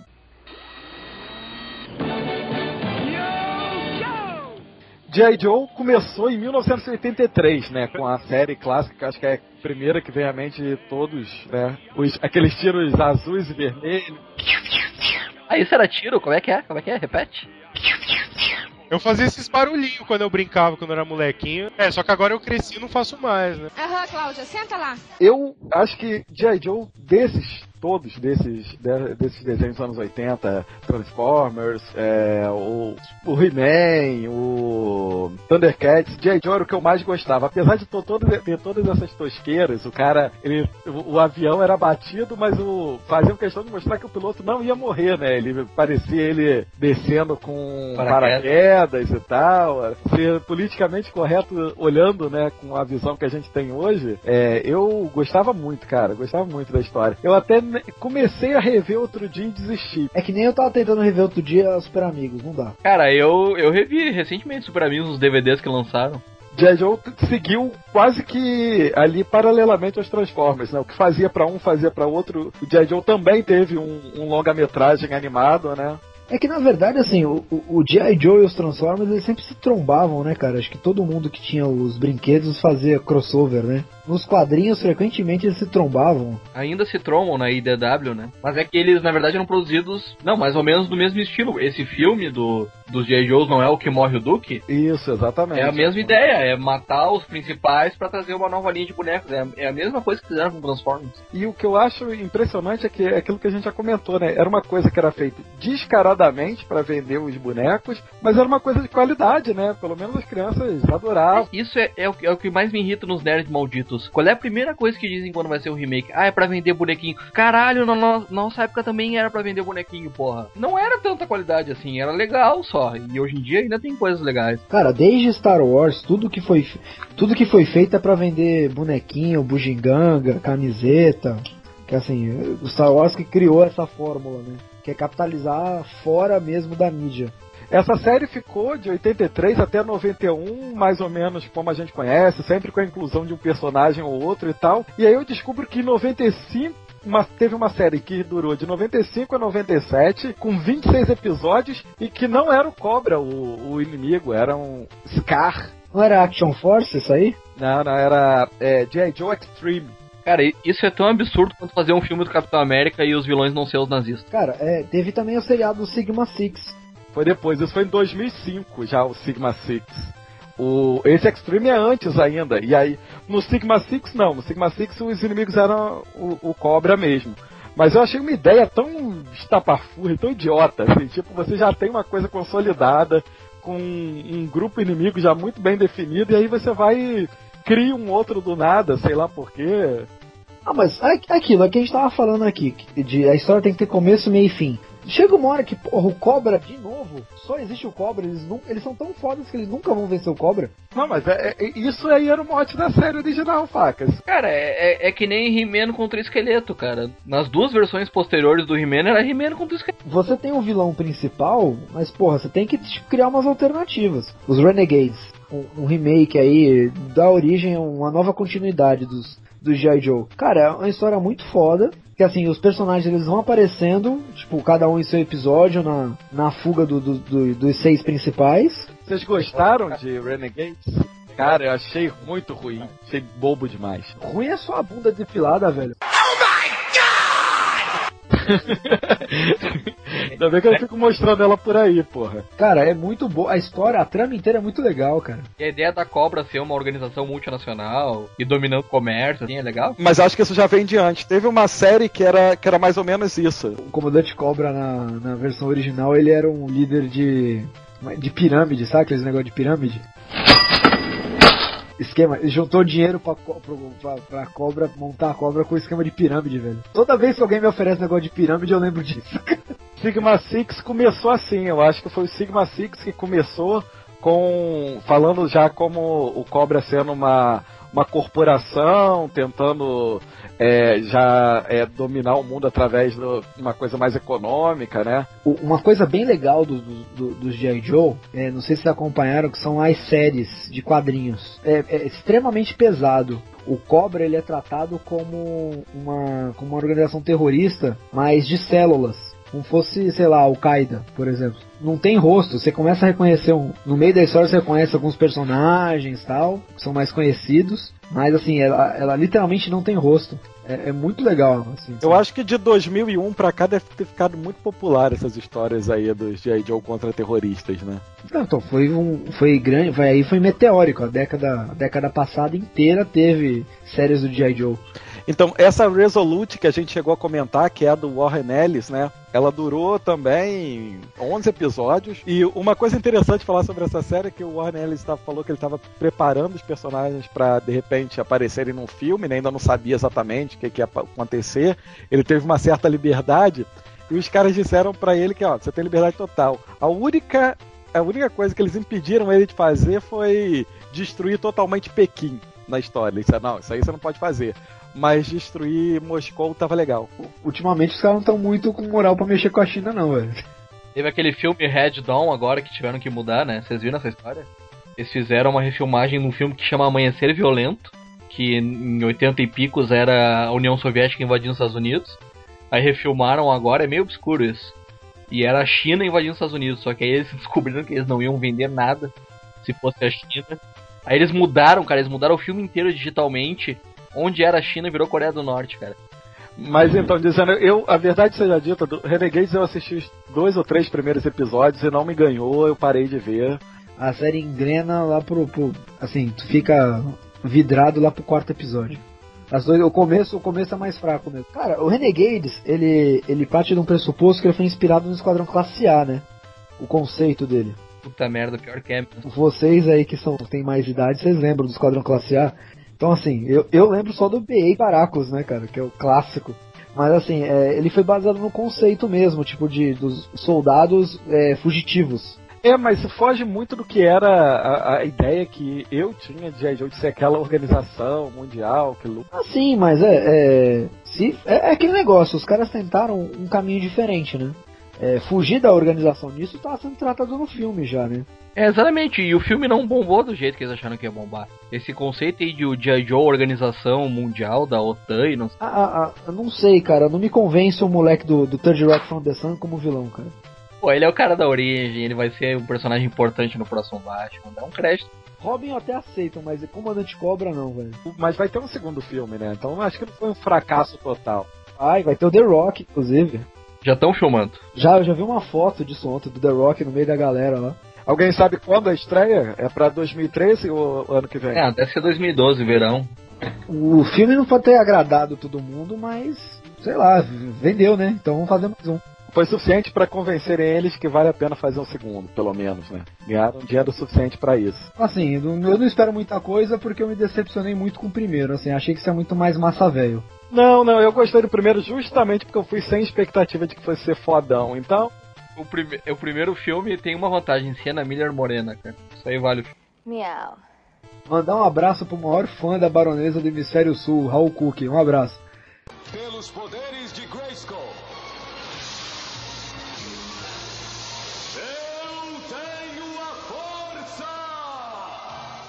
Vamos falando aí do He-Man. O He-Man começou em 1983, né? O, o He-Man, ele teve 130 episódios, acho que é um dos mais conhecidos, né? Da, dessa galera dos anos 80. É, a gente teve spin-off lá com She-Ra, teve que. Acho que já não fez tanto sucesso assim. Teve o personagem mais, acho que o mais homossexual assumido de todos os desenhos dos anos 80, né? Que era o arqueiro. Era um cara que, era um cara que usava, tipo, claramente era peruca dividida no meio, bigode. A armadura dele vinha até o peito, depois ficava de barriga de fora, e o símbolo dele era um coração. Cara, o desenho da era todo, né, cara? Tinha um, um personagem que tinha as cores do arco-íris na asa, sei lá, era. Cara, a Shira tentaram fazer uma cruza de pequeno pônei com o He-Man, cara. Inclusive, o, os pais do, do He-Man eram bem escrotos, hein, cara? Tinha uma filha lá em outro planeta, lutando, se fudendo, lutando contra uma porra dos inimigos sozinha, praticamente. Cara, e sabe o que é o pior? A mãe do He-Man, os caras falam no desenho que a mãe do He-Man é da Terra, cara. Ela é uma astronauta, né? Ela era uma astronauta que cai lá e tal, não é? O que eu acho engraçado é que depois que revelam que a, a, a Dora, né, tá lá na, em Etéria e tal, eles ainda assim nem comentam da filha, foda-se a filha. Ah, era outra franquia já, pô. É, os caras não estão nem aí. O mais escroto era um cara que usava o fato de, do, do mentor usar uma cueca em cima da calça e usar uma cueca de lã por cima da calça. É, eu não sei se vocês sabem, mas teve uma contenção foda de, de orçamento aí no, no, no desenho do He-Man. É, É, eu não sei se era muito comum na época, mas o cara que fazia a voz do He-Man também fazia a voz do, do Homem-Fera lá e de uma porrada de outros. O cara que fazia a voz do esqueleto era o mesmo que fazia a voz do mentor. Era um desenho de baixo orçamento só pela animação, tu vê. Muitas vezes a mesma animação, o He-Man caminhando era sempre igual, cara. Não, todos os personagens caminhavam do mesmo jeito. O He-Man tinha uma. nesse negócio de aproveitar a animação, tinha uma muito clássica, né? Porque, eh, por exemplo, o He-Man ou qualquer outro personagem, ele vinha correndo, aí tinha uma, uma, uma esquina, né? Uma esquininha ali, uma intersecção de. de... Ele parava, olhava para um lado, olhava para o outro e continuava correndo. O He-Man, ele, ele. O legal do He-Man é que ele teve duas séries. Ele teve aquelas novas aventuras do He-Man, que era já uma outra pegada, era. Era o He-Man no espaço, né, cara? No futuro. Num outro planeta, no planeta Primus é. lá. E aí ele tem uma série bem mais recente, que é no universo da primeira, mas que começa a fechar as pontas soltas, ou começa a, a dar uma seriedade, assim, uma qualidade pra primeira série. Isso é muito... Parece que essa série mais recente conta a origem, né? Começa realmente contando a Ele mostra a, a, a origem do castelo de Grayskull, mostra a origem do esqueleto, né? Que finalmente eu descobri que o nome do esqueleto era Skeletor. Bem original, né, cara? A gente tá falando que é mais recente tudo, mas é de 2002, né? Eu assisti só esses primeiros episódios dessa série mais, mais nova e mas não, não achei tanta, tão bom assim não. Não, não, não me fez assim voltar para ver mais não. Não, teve duas temporadas e durou 39 episódios. O que eu achava legal desse desenho novo do He-Man, pra mim o esqueleto no desenho antigo era uma bichona, né? He-Man! e, e, assim, no, no, desenho novo de 2002, cara, o esqueleto era, tipo, ele lutava com Gifu, cara. Não, isso sim, a, a, as cenas de ação são legais e tal. E tem essa pegada meio, meio Shazam aí, entendeu? Ele é pequeno e é magrelo, jovenzinho e tal, e vira adulto, entendeu? Até aí tem ideias boas. Eu acho que só não não foi uma coisa que, que me chamou muita atenção, assim. Não sei. É, é o que o Leandro tava falando, não, não me ganhou, eu acho. Não sei. Eu vi, assisti o prim, aquela, os primeiros três episódios, né? Que conta a origem e tal. Eu falei, ah, legal, mas. Mas não assistiu mais também? Como é que você vai saber se melhorava ou não? Ah, mas aí é que tá, aí você vai chegar ao final de 40 episódios, aí, porra, realmente era uma merda. O desenho, se você parar pra assistir hoje o desenho clássico do He-Man, não é lá essas coisas também, né? Ainda mais aquela liçãozinha de moral no final, também não é a, a, a última bolacha do pacote, mas é, mas é memória afetiva, velho. Tem um videozinho no YouTube que são só as lições de moral do He-Man. Vale muito a pena assistir. Vale muito a pena assistir pra ver. Eu não lembrava dos assuntos que eram tratados na lição de moral. Eu lembro que tinha lição de moral, mas não lembrava dos assuntos. Dicas do He-Man, um abraço. Tenho certeza que tem muita gente ouvindo o Quadrincast nesse momento e ao mesmo tempo procurando no YouTube esse, esse vídeo aí. Um minuto sobre o filme, um minuto. Um minuto sobre o filme. É uma bosta, cara, é muito ruim, cara. É cara, muito... os primeiros 10 minutos do filme são sensacionais. Ah, porque são em Eternia. Porque são em Eternia, exatamente. A parte do filme que é em Eternia é muito boa. O resto é uma bosta. Cara, vocês se ligaram que a guria do filme é a Courtney Cox? O que é aquele, o que é aquele sintetizador, cara? Por que, que o corpo é um anão de D&D, cara? Cara, mas é um filme clássico dos anos 80, cara. Pode ver. O He-Man do filme é qualquer filme dos anos 80. É, cara, e eu fui ver esse filme no cinema e eu ainda incomodei pra cacete quem tava do meu lado, porque eu fui com meu irmão, meu irmão é dois, dois anos mais novo do que eu, e na época ele lia, mas não conseguia acompanhar as legendas, né? E eu fiquei o filme inteiro lendo as legendas para ele. Caralho, acho que abriu um clarão assim do lado de onde a gente tava sentado, cara. Teu irmão, teu irmão tá adorando você revelar isso pro mundo. O irmão do Lauritino, aos 21 anos, não conseguia ler as legendas. Ele vai te socar no almoço de domingo. Cara, agora, eu tô olhando a Wikipedia agora, eu vi a, nunca tinha visto a capa do, tipo, do, do DVD, sei lá, do, do... Por que que o He-Man tem uma metralhadora, velho? Ele tem, cara! É, mas ele tem no começo do filme. Ele usa no filme, cara. Vamos, vamos falar sobre Thundercats, então, que é o que está em voga agora. Uma série que está fazendo sucesso, né? Saíram até agora oito episódios. Você sabia que Thundercats é uma série que foi é, clamor popular que fizeram esse desenho, cara? Então, assim, teve um papo que iam fazer um filme e tal. Gerou tamanha discussão, tanta gente fazendo é, fazendo é, fanfilme, fazendo tipo coisa na internet falando de Thundercats que os caras resolveram fazer, cara. Tinha aquele trailer com o Brad Pitt no lugar do Lion. A série original era, era boa, né? Boa! Era excelente, vamos falar assim.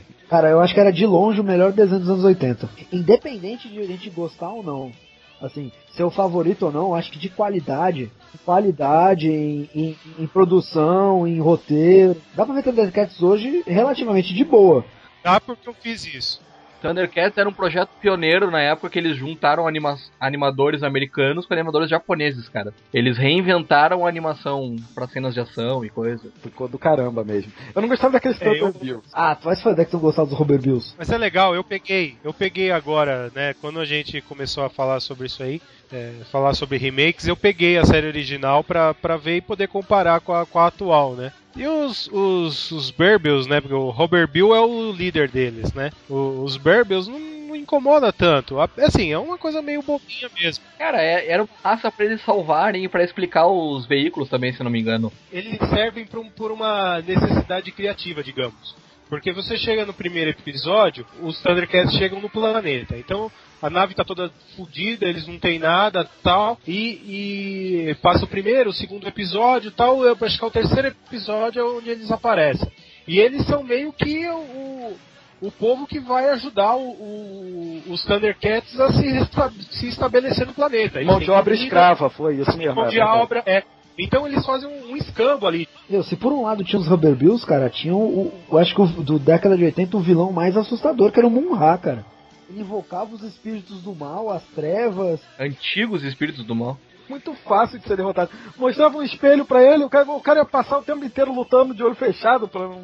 Tem um episódio dos Thundercats que é apavorante pra mim, que eu tinha pesadelo com esse episódio, não sei porquê. Que era um num vulcão, cara, que era um, um espírito do vulcão, uma coisa assim, um cara que ia. que criava umas miragens e ia chamando o Lion cada vez mais pra dentro do, do vulcão. Era um cara amarelo. Ele, não, esse episódio aí o Munra ele, ele engana o Lion e ele ataca a espada com a espada justiceira um outro Thundercat, no caso o Tigra. E aí isso isso é proibido pelas leis de Tandera e a espada se quebra. E aí o único lugar que tem calor suficiente para reforjar a espada é nesse vulcão aí, que tem o, putz, agora eu não vou lembrar o nome. É, mas é, tinha a ver com fogo. E, e o, só que chega lá, eu não sei bem o que acontece, o, o, o cara que, que mora no centro do vulcão, que é esse cara aí, ele tá, tá sem o poder de fogo dele lá e tal, e na hora que ele recupera ele fica louco. Então ele, ele começa a tragar o Lion lá pra dentro, entendeu? Do, do vulcão. É, tinha um outro velho que, que tentava envelhecer eles, lembra? Lembra desse? Era um velho que andava num inseto gigante assim que voava e o velho tentava envelhecer eles. Também é um episódio assim, o Lion é atraído pra dentro de uma zona lá que começa a envelhecer. Tem que lembrar, e tem que lembrar que o Lion era, era um moleque, entendeu? Ele só tinha corpo de adulto. Não, ele ficou uma coisa meio forçada, né? Porque assim, ele. Ele tinha volta e meio umas atitudes meio moleques, assim e tal, mas na maior parte do tempo até passava bem como adulto, né, cara? É, eu acho que na verdade, na época os caras não, não se preocupavam muito com isso. Isso muda um pouquinho naquela sequência que ele desafia todos os Thundercats para as provas para provar que ele é o que ele é o de fato o verdadeiro o rei dos Thundercats, o líder. Então assim, ele enfrenta, eu acho que o Pantro ele sai na porrada com o Pantro, ele tem que ser é, furtividade contra o Tai- Tigra, velocidade contra a Chitara. Isso que nunca me, nunca entendi, ele, ele conseguiu ganhar na corrida da Chitara. Ah, mas isso é coisa dos anos 80. É, tem uns roteirismos, né? Essa sequência de episódio que culmina na, dentro do, do- da pirâmide, né? Que o último desafio dele era vencer o pior inimigo dele, que era o Munra, né? Thundercats até na nova versão tem uma, eles trabalham isso muito bem, que é aquela coisa da monarquia, né? Porque o Lion era o líder porque ele era o líder, porque ele nasceu líder. O Ra, ele é, por exemplo, um faraó egípcio, que é bem aquela coisa do o faraó é o faraó porque ele é filho do faraó anterior e é, é escolha divina e coisa, é bem aquela coisa da monarquia. E o legal do remake é que lá no primeiro episódio eles já, eles já seguem trabalhando isso, que o Lion começa a questionar o papel dele como líder só porque ele é filho do rei. Isso que eu acho escroto. Porque assim, beleza. É, eu sei que isso vai ser explicado mais pra frente. Mas na hora que o cara começa a ver o, o- o começo dos Thundercats, isso, isso eu acho que é um grande, grande é, erro do plot. Ou pode ser que vai ser desenvolvido. Na versão nova, ele era irmão do Tigra. E o Tigra é mais velho que ele. Não, deixa eu entender, deixa eu entender uma coisa. É, como é que o cara é leão e tem um filho meio tigre? É, eu também fiquei me perguntando isso aí. Assim, não é, não é falado, não é verbalizado que ele é adotado. Você supõe, você supõe que ele é adotado porque o É um tigre. Ele dá toda a pinta de que é mais velho do que o Lion, né? Então, teoricamente. E é. Não, ele é mais velho. Ele é mais velho. Então pronto, ele, teoricamente ele seria o herdeiro, né? Mas aí eu acho que entra a questão assim, é, aí, eu, aí é um erro, isso é um erro. Eu acho que ele poderia ter muito, ser muito bem, por exemplo, o, o Tigra poderia ser o filho do, do, do conselheiro do, do, do, do rei, alguma coisa assim, que eles fossem muito amigos. Precisaria ele ser.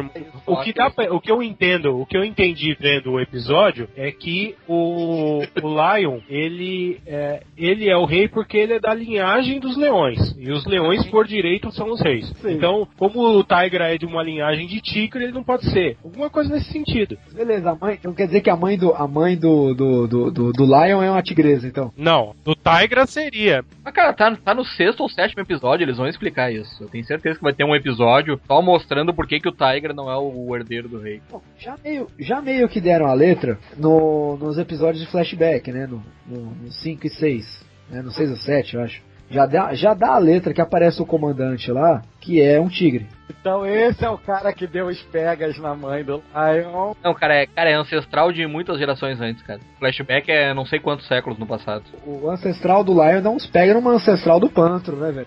É mesmo, é ancestral do Panther, aquela. E uma coisa que, que, me, que, que eu fiquei um pouco na dúvida até chegar nesse, nesses episódios do flashback é que é, eu tinha a impressão no começo, assistindo o primeiro episódio, que ah, esse Thundercats parecia, parecia uma. É, muitos anos do futuro da série original, sabe? E que coincidentemente os personagens tinham os mesmos nomes. Porque, como eles já estavam estabelecidos no terceiro mundo, e o Munra estava adormecido lá também, não sei quanto tempo, eu tinha a impressão de que eram, é, eram personagens que tinham coincidentemente os mesmos nomes dos fundadores do, da, da nova Tandera, digamos assim. Na verdade, não, teve, não tinha nada a ver com isso. Mas eu tive essa impressão vendo começo. Nesse episódio aí do flashback, o, o, o Lion eh, possui o, o corpo do ancestral dele lá. Sentido espírita da coisa, né? Que é um quadro em cast família. De uma forma totalmente heterossexual. Uma forma totalmente espiritual. Aí conta que o, que o Munra tá conquistando lá o terceiro mundo e eles derrubam a nave. Mas essa origem é muito parecida com, a- com o início da primeira série. É eles caindo num mundo estranho, eu acho. Tinha a mesma impressão do Ricardo, eu não consigo lembrar agora, mas teve um ponto na série que eu tô assistindo até agora que realmente a partir dali eu falei, não, ah, então não tem como ser o, a história original mesmo não, não tem como ser uma continuação da história original. Acho que não é a continuação, mas eu acho que pega desse ponto de partida. Porque tá bem claro que o mundo de Tandera era aquele mundo da série original, que era um pouco mais tecnológico, que naquele mundo da tecnologia tá surgindo. Na segunda temporada fica bem claro isso, que eles estão começando a expandir.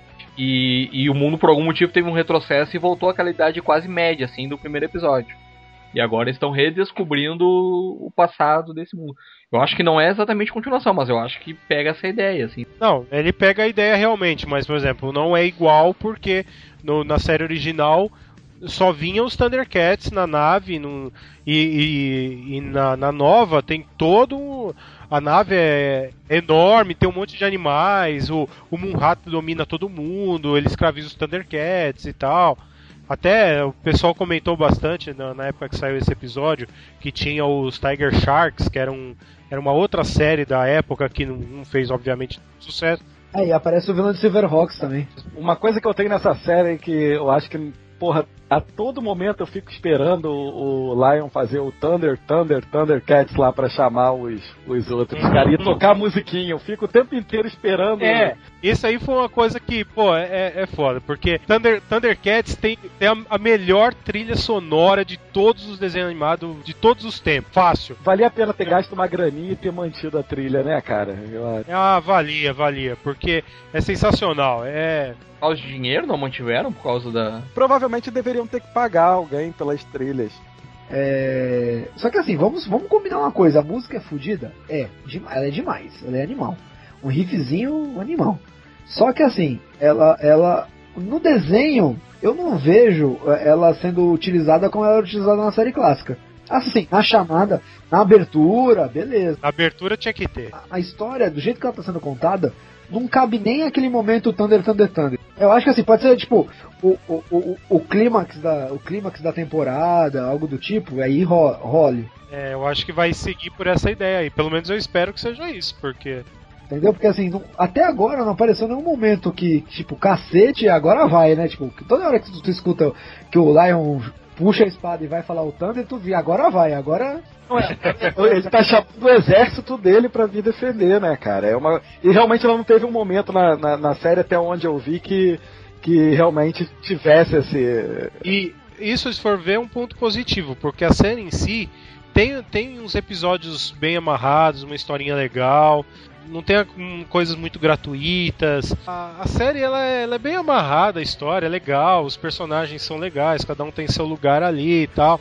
Eu- O mote todo acho que dessa primeira temporada é, é essa jornada do herói, né? Eles indo em busca, é, é um quest. Eles estão saindo em busca lá do, do, do livro lá, né? E, e aí começa a descobrir outras coisas que levam em outro lugar, que vão conhecer outras pessoas, né? Por exemplo, esse último, acho que foi o último episódio que saiu, que é o do duelista, né? Da, da- das espadas. Puta, é um negócio muito samurai, né, cara? É um negócio muito de. Eu acho que foi o- episódio mais, mais que mais lembrou a série antiga. Justamente por causa do, do design do duelista. E do andarilho também, do Drifter. Cara, me lembrou muito Samurai X também esse episódio. O Samurai X, aliás, é uma puta de uma série, viu? Samurai X, eu, eu li o mangá e vi o anime, legal pra caralho. Ah, mas é isso, cara. Eu acho que é um, eu, acho que é um, é um seriado bem, bem legal. Eu acho que tá num ritmo legal. Vamos ver o que, que vai. O que, vai sair daí pra frente, mas eu acho que o saldo tá sendo muito po- positivo e, e respeita bastante o original, apesar de algumas dessas mudanças meio. Eu gostei da, da, da origem da Chitara, dessa, dela ter uma, uma ligação com o Jaga, né? Deles serem tipo uma. a, a guarda de elite. Eles são Jedi. E, o- e o próprio Jaga acho que ficou bem mais legal também, né? Um personagem. O, o gene- outro general junto com o Pantro. O Grune. O Grune na série original ele era um dos disfarces do Munra. Ele virou um personagem próprio. Isso foi muito esperto, cara, porque ele era o, o próprio Munra disfarçado. Eu não sei se o Kuni aparece depois, mas o, o. Eu lembro desse episódio aí, o Munra, quando ele se disfarça, ele vira o Punra. Pode procurar, pode procurar que eu assisti agora faz pouco tempo. Eu acho que é o quinto episódio, logo da primeira temporada. Ele vira o Punra. E aí ninguém desconfia, porra, porque o vilão Não, é o Munra. Os Thundercats nunca iam imaginar que o Munra seria tão cara de pau de aparecer lá, disfarçado de Punra, né? Imaginar que o super-homem ia se disfarçar, né? É, pois é, eu acho. Cara, uma coisa que eu nunca entendi no Munra. eh, se ele virava o Munra quando ele invocava os, os antigos espíritos do mal, que, que ele era quando era só aquele saco de osso, aquela múmia? Uma múmia. Ele mudava de nome quando virava o Munra fodão? Ele era múmia, depois adicionava o Ra no final e pronto. Eh, Deve ser, porque ele dizia transforme essa forma decadente em Munra. Então transforme no Munra. O que, que ele era antes? Forma decadente, tu não ouviu ele falar, porra? Essa invocação que ele faz assim também era muito louca, né? Os antigos espíritos de- do mal transformam essa forma decadente em um A, o de vida eterna. Pô, era muito louco. Tinha, tinha aquela sequência de cena safada, né, que faziam muito nos anos 80, que era repetir, né, a cena pra não ter ganhar tempo no desenho, mas porra. Achava animal o grito que ele dava depois do- da transformação. É, cara, é. Era meio cavernoso aquele grito lá, velho. Me ajuda aí, velho. Vocês lembram o nome dos Thundercats brancos que chegam na segunda temporada? Um era o, o Bengali, o, o velhinho era o Lynx, que era o Lince. E não era um Puma, só ela Pulmira, Pulmira. Aliás, muito original o nome dos caras, né? Pra lembrar fácil. E tinha o Snarfinho também, né, cara? Se eles tivessem filho, seria o quê? Pumira 1, Pumira 2, Pumira. Vamos imaginar. Os caras são os últimos sobreviventes da raça dos gatos. Fazia rodízio na Chitara, sim ou não? Total, total. Eu não sei, eu não sei os outros, mas que o Lion catava a Chitara, pegava porque ela já dava em cima dele quando ele era molequinho. Aí os outros pegavam também, cara, não se iluda. O Tigra pegava as Amazonas da floresta lá, cara. Ele tinha as Amazonas lá que só o Tigra falava com elas lá. Eram milhares, velho. Porra, o Tiger era egoísta pra caralho, né? Nem pra liberar pro Pantro lá. Que desenho que a gente gostaria de ver em uma nova versão, cara. A gente viu, o Thundercats veio aí por clamor popular, né? Muito, todo mundo queria. E a gente fez uma lista aqui de alguns E o primeiro, o que estaria em primeiro lugar na minha, na, na minha lista pessoal de desenho que eu gostaria de ver uma nova versão é Caverna do Dragão. E com final dessa vez. Pô, não, sério, sério, não, sério. Agora, você tá vendo o Thundercats fazendo remake, imagine o Caverna do Dragão com esse, com esse, com esse naipe de remake. Exatamente, com essa qualidade, cara. Putz, é, é, eu fico imaginando um Galaxy Ranger também. Cara, Caverna do Dragão Remake, o que é ter de nerd maldito, cara? Reclamando. Os caras iam jogar uma bomba, cara. Ah, não, cara, eu acho que poderia ficar animal e acho que poderia ser, porra, uma franquia fodaça. Poderia ser adaptado inclusive para cinema. Você tem uma, você tem aí puta, recurso tecnológico para fazer um, um Tiamat, para fazer um, sabe, tem muito efeito especial.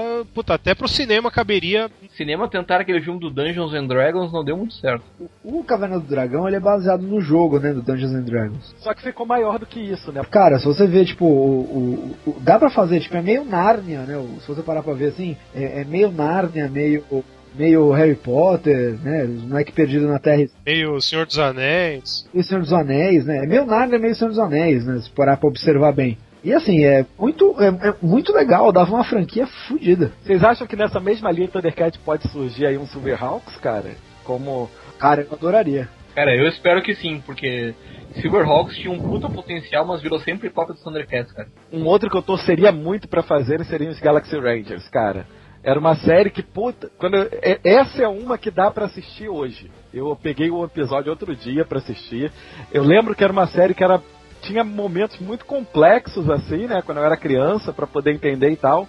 Mas era uma série que eu achava fodaça. Tinha o personagem lá, o Gus lá, que acho que era o personagem preferido de quase todo mundo, né? O que usava as duas pistolas e tal. Porra, era uma série que eu gostava muito. Agora eu entendi porque o, Leandro gosta de Galaxy Rangers, então. Eu gostava muito, cara, assim, fora esses que o Leandro falou, eu adorava ah, todos os desenhos da família do Space Ghost, cara. É, Herculoides. Mighty Thor. Cara, assim, eu acho que daria um, um pano pra manga, assim. Cara, tô- tamo aí, tamo aí. Também Hanna-Barbera, direto, os heróis da Hanna-Barbera. Era assim, Galaxy Trio.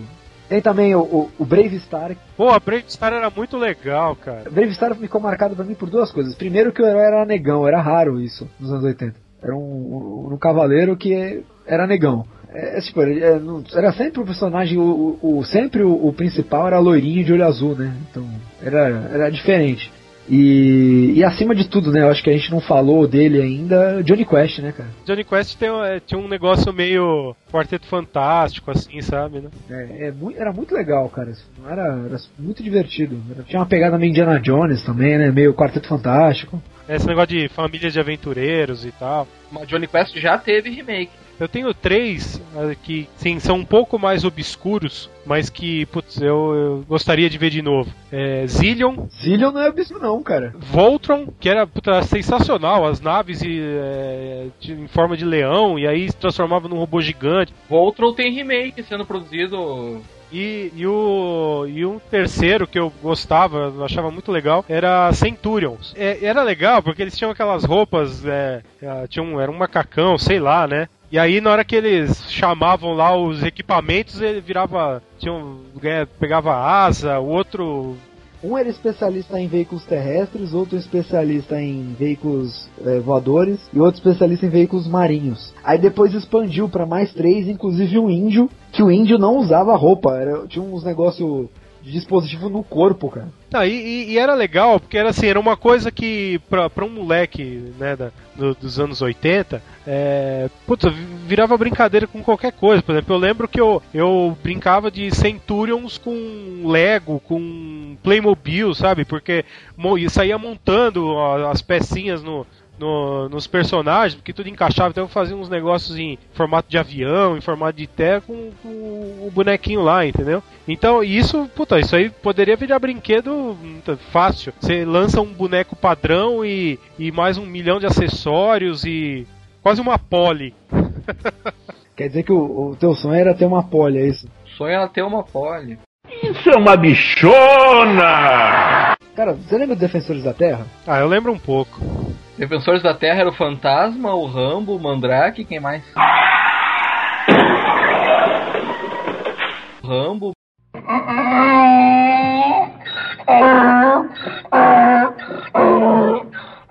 Que Rambo, velho, tá louco?